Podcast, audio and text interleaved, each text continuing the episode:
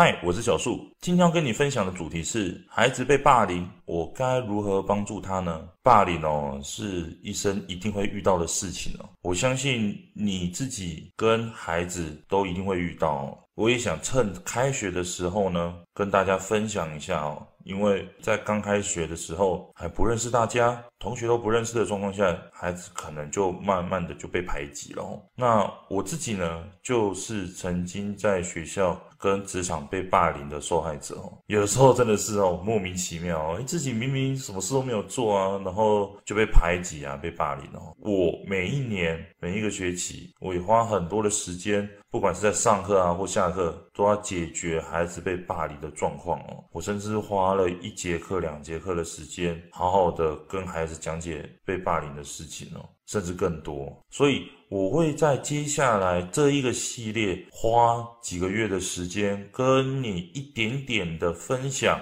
霸凌者、被霸凌者以及上位者。上位者指的是老师啊，或者是主管的心态哦。以及你该如何帮助孩子哦？所以除了我自己的教学现场处理的经验，我也会分享我之前被霸凌的经验，以及我在那个时候的时空背景之下，我的长官啊，以及我自己是如何去排解，以及到我现在愿意来分享自己经验的状况。那所以关于霸凌这件事情，我相信学校已经宣导的够多了啦。但是在教学现场，我每一次都一定会遇到，所以我想趁现在教你，当霸凌发生在孩子身上，甚至是你自己身上，你该有哪一些心态哦，以及如何检视和处理哦。啊，当然有任何的想法或者是更好的处理方式，欢迎在一起讨论哦。我的方法不一定是最好的哦。所以，透过大家的一起讨论跟分享，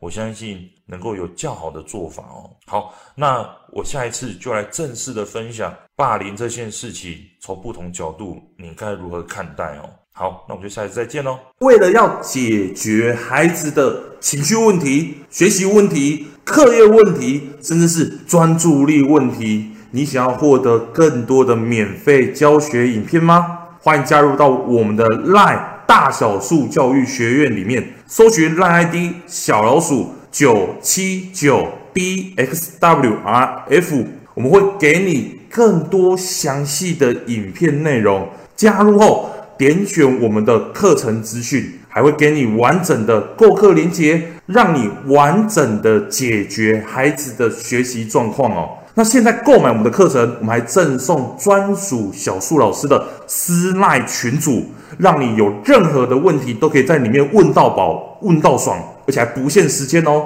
那我们就课堂上见吧。